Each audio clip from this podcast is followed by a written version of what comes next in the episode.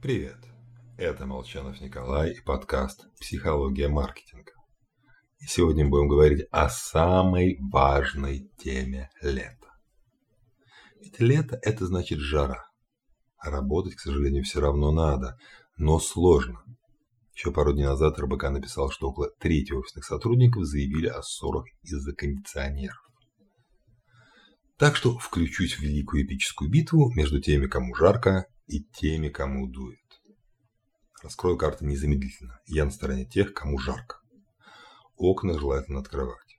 Углекислый газ нам, конечно, необходим. Именно рост его концентрации, а вовсе не недостаток кислорода, побуждает сделать вдох. А когда уровень СО2 запределен, ну, мы тонем или нас душит, организм понимает, что жизнь осталась самое большее несколько минут что в свою очередь ведет к мощнейшему выплеску гормонов и агрессивной защитной реакции. Когда душно в переговорке, это совсем не то же самое, когда тебя душат в переулке. Но, тем не менее, уровень агрессии все равно возрастает.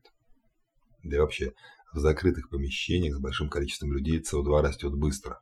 Следствие – повышенной утомляемости головная боль. По возможности старайтесь совещаться в проветриваемых помещениях. Открывает сердце личный лайфхак. Когда на улице стоит хорошая погода, я часто приглашаю партнеров провести переговоры, прогуливаясь в ближайшем парке. Убивается масса зайцев. Легче дышится и думается. Полезно для здоровья. Разговор идет значительно более неформальной и дружеской атмосфере. А главное, такие переговоры партнеры запоминают надолго. С вами был Николай Молчанов и подкаст «Психология маркетинга».